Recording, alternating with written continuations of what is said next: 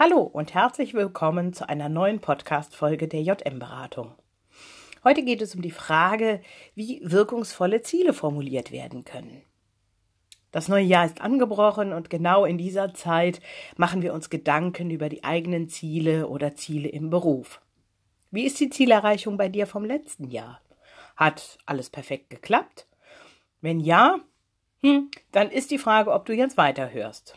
Sollte jedoch an der einen oder anderen Stelle, insbesondere bei der wirkungsvollen Formulierung und dem Setzen der Prioritäten, hier und da im letzten Jahr ein kleiner Irrtum oder auch Schlenker in deinen Zielen aufgetaucht sein, dann freue ich mich, wenn du dran bleibst, denn du erhältst hier ein paar Tipps und Informationen. Also, nehmen wir mal an, du hast dich in den letzten Tagen und Wochen damit beschäftigt, deine Ziele für 2019 oder auch längerfristige zu erstellen. Vielleicht möchtest du jetzt auch erst damit beginnen, dann ist diese Information oder dieser Podcast auch für dich genau richtig. Wenn du dich also für die Ziele, die du hast, entschieden hast, die du nun auch angehen willst, dann solltest du diese schriftlich formulieren. Und dabei gibt es einiges zu beachten. Ziele haben eine starke Zugkraft. Sie haben Macht. Und sobald du dir konkret etwas vorgenommen hast, scheinen alle deine Sinne darauf ausgerichtet zu sein. Du hörst, siehst und fühlst Dinge, die mit deinen Zielen zu tun haben und die du vorher nicht im entferntesten wahrgenommen hast. Denn du kennst es bestimmt. Wenn du dir ein neues Auto kaufen möchtest und du dich für eine bestimmte Marke und auch Farbe entschieden hast, dann sind die Straßen plötzlich voll von genau diesen Autos. Vorher ist dir das höchstwahrscheinlich nicht wirklich wahrnehmbar genau aufgefallen oder wahrnehmbar gewesen, oder? Das Aufschreiben erhöht die Kraft von Zielen. Und das ist auch sehr wichtig, denn erst dadurch wird aus deinen Wünschen, die bis dahin ja nur in deinem Kopf existierten, etwas Materielles. Durch das Aufschreiben wird dein Ziel quasi geboren und damit erhöhst du die Kraft deiner Ziele. Der Akt des Aufschreibens von Zielen kann auch etwas Feierliches haben. Denn du bekennst dich damit zu deinen Zielen und aus bloßen Gedanken wird nun eine konkrete Absichtserklärung. Sieh es also so an, als würdest du einen Vertrag mit dir selbst machen. Ziele wollen auch aber überlegt sein. Und gerade weil Ziele eine erhebliche Macht haben, ist eines besonders wichtig. Überlege dir immer genau und sehr detailliert, was du dir als Ziel vornehmen willst und welche Konsequenzen sich daraus ergeben können. Denke daran, du könntest es nämlich tatsächlich erreichen. Und dann? Achte auf die Formulierung deiner Ziele. Die genaue Formulierung deines Ziels ist nämlich sehr wichtig, denn die Formulierung kann über Erfolg oder den Misserfolg entscheiden. Deswegen gibt es folgende Regeln zur Größe deiner Ziele. Dein Ziel sollte die richtige Größe haben. Es sollte nicht zu groß und damit vielleicht unerreichbar sein, aber auch nicht zu klein und zu unbedeutend. Deine Ziele sollten nicht von anderen Personen abhängen. Es nutzt nichts, sich Ziele zu setzen, bei denen andere Menschen den bestimmenden Faktor über deinen Erfolg haben, weil du darauf nämlich keinen Einfluss hast und haben wirst. Solche Ziele nützen dir rein gar nichts. Achte genau auf die sprachliche Formulierung. Ziele sollten deswegen immer positiv und in der Gegenwart formuliert sein. Beschreibe so viele Details wie möglich. Schreibe zusätzlich auch deine Motivation zu dem jeweiligen Ziel auf und formuliere immer auch, was du behalten willst. Mache dein Ziel messbar. Die Messbarkeit eines Ziels ist wesentlich dafür, dass du überprüfen kannst, ob und wann du dein Ziel tatsächlich erreichst. Überlege dir deswegen, woran und wie du das Ziel und die Zielerreichung messen wirst und willst. Nun, jetzt hast du das alles aufgeschrieben. Jetzt geht's aber auch um erste Schritte. Schreibe dir zu jedem Ziel immer auch die ersten Schritte auf, die du unternehmen willst, um es zu erreichen durch erst oder erst durch konkrete Handlungen in Richtung auf dein Ziel bekommst du diese besondere und vielleicht auch hm, magische Zielenergie, die dich nämlich durchhalten lässt. Ziele, die zu groß sind, können uns zu schnell frustrieren und zum Aufgeben bringen. Zu unbedeutende Ziele wirken oft unattraktiv und führen dazu, dass du vielleicht schnell die Lust daran verlierst. Deswegen ist es wichtig, die richtige Größe deines Ziels zu finden. Das hört sich jetzt so einfach an. Ob ein Ziel zu groß oder zu klein ist, empfinden wir nämlich alle als sehr unterschiedlich.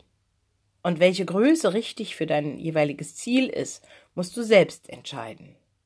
Wähle dein Ziel groß genug, sodass du motiviert bist. Wähle sie aber nicht zu groß, sodass du dich schon im Vorfeld entmutigt fühlst. Höre dabei auf dein Gefühl. Es geht nicht darum, ob jemand anderes meint, dein Ziel wäre zu groß, zu klein, sondern an ganz allein, wie du es empfindest. Dir und zu dir muss das Ziel passen. Und was machst du, wenn dein Ziel zu groß geraten ist? Hm, vielleicht hast du auch eine Reihe von Zielen, die wirklich sehr groß sind und deswegen bekommst du da vielleicht auch ein bisschen Muffensausen vor. Du musst diese aber nicht aufgeben, nur weil du Angst hast, dadurch vielleicht frustriert zu werden. Große Ziele kannst du nämlich sehr gut in kleinere Teilziele umformulieren, die dann einzeln sehr gut erreichbar sind. Ein Beispiel für das Aufteilen eines großen Ziels. Wenn du also zum Beispiel davon träumst, ein Hotel in der Karibik zu besitzen, dann erscheint dir das vielleicht wirklich unrealistisch. Bei näherer Betrachtung ist dieses Ziel jedoch sehr wohl erreichbar. Du musst eben dieses Vorhaben nur in verschiedene kleine Teilziele aufteilen. Einige Teilziele können nämlich dabei sein, Familie überzeugen. Entscheiden, welches Land in der Karibik es sein soll. Die Landessprache lernen, Hotelleriekenntnisse erwerben, genug Geld auftreiben, vielleicht durch Investoren oder Freunde, natürlich ein Hotel suchen, das zu verkaufen ist, Kontakte mit Reiseveranstaltern aufnehmen, Werbung machen und so weiter und so fort. Du siehst, wenn also eines, du siehst, es sind viele, viele kleine Teilziele. Wenn dir aber schon eines dieser Teilziele auch zu groß erscheint, kannst du es auch wieder in weitere Teilziele und in weitere Teilschritte herunterbrechen. Also, du möchtest deine Familie überzeugen, dann mach vielleicht erstmal einen Urlaub in der Karibik mit ihnen. Sortiere dann deine Einzelziele nach Prioritäten. Wenn du dein großes Ziel in kleine Teilziele aufgeteilt hast, kannst du nun diese Einzelziele nach der Wichtigkeit sortieren. Hier solltest du von Beginn vor allen Schritten vorangehen, die die wesentlichen Voraussetzungen für dein Ziel bilden. Also, und wähle dir auch die Teilziele, die dich zum Weitermachen motivieren. Das heißt, du beginnst mit den Teilzielen, die du am schnellsten und am ehesten umsetzen kannst. Denn ein großes Ziel auch zu erreichen erfordert meist einen langen Atem und dafür musst du dich stets selbst motivieren. Was machst denn du mit einem Ziel, was dir zu klein erscheint? Also Ziele, die sehr klein oder unbedeutend vorkommen, stellen im Grunde für dich gar kein Problem dar, denn du kannst solche Ziele in der Regel ohne viel Aufwand umsetzen. Ich nenne diese Ziele, die sehr klein sind, auch Maßnahmen. Ein Ziel ist nämlich normalerweise etwas, das wir nicht einfach sofort umsetzen können, sondern für das wir einen gewissen Aufwand betreiben müssen. Kann ich also mit einer Maßnahme sofort beginnen, dann ist es kein Ziel. Kann ich aber nicht sofort mit der Umsetzung beginnen, ist das Vorhaben vielleicht doch gar nicht so klein, wie ich anfangs oder wie du anfangs dachtest. Deswegen frage dich dann, ob du motiviert bist, das Ganze anzugehen oder auch nicht. Oft machen wir unser Seelenheil oder unser Glück von anderen Personen auch abhängig. Und auch das solltest du bei deiner Zielformulierung unbedingt vermeiden, da nämlich sonst Enttäuschungen vorprogrammiert sind. Es gilt also Ziele auch zu finden, bei denen das Erreichen nicht von bestimmten Personen abhängt. Ein Ziel, auf das du keinen Einfluss hast, ist kein Ziel, sondern ein Wunsch. Denn wenn du keinen Einfluss auf die Faktoren hast, die das Ziel oder dein Ziel ausmachen, dann ist es eben der Wunsch. Deine Ziele müssen durch dich nämlich selbst erreichbar sein. Wenn dein, beziehungsweise allgemein gesprochen, unsere Ziele von anderen abhängen, liegt das Erreichen nicht in unserer Hand, und dann sind es Hoffnungen oder Wünsche. Wie also solltest du nun deine Ziele formulieren?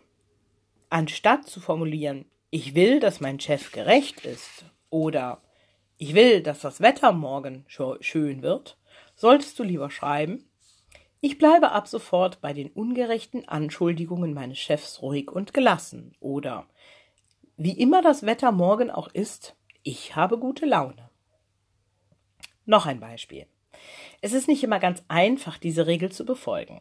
Nehmen wir mal an, du willst unbedingt wieder mit deinem Ex-Partner, deiner Ex-Frau oder Freund, Freundin wieder zusammenkommen. So formulierst du das Ziel, bis Ende des Jahres bin ich wieder mit XY zusammen.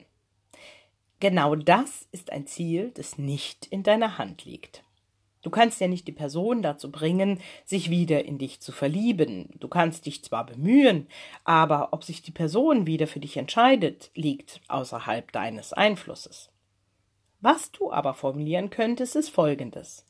Bis zum Jahresende lerne ich eine tolle Person kennen, mit der ich glücklich bin. Dieses Ziel hängt nicht von einer einzigen Person ab. Mit einem solchen Ziel öffnest du dich dafür, ganz generell mit einer neuen Person zusammenkommen. Das kann dann theoretisch auch dein Ex-Partner oder die Ex-Partnerin sein, muss es aber nicht. Ein Ziel selbst erreichen zu können, heißt aber auch nicht, auf Hilfe verzichten zu müssen. Wenn hier also die ganze Zeit die Rede oder davon die Rede ist, dass du dein Ziel von dir selbst erreichbar sein muss, so soll das nicht heißen, dass du keine Hilfe suchen oder auch annehmen kannst.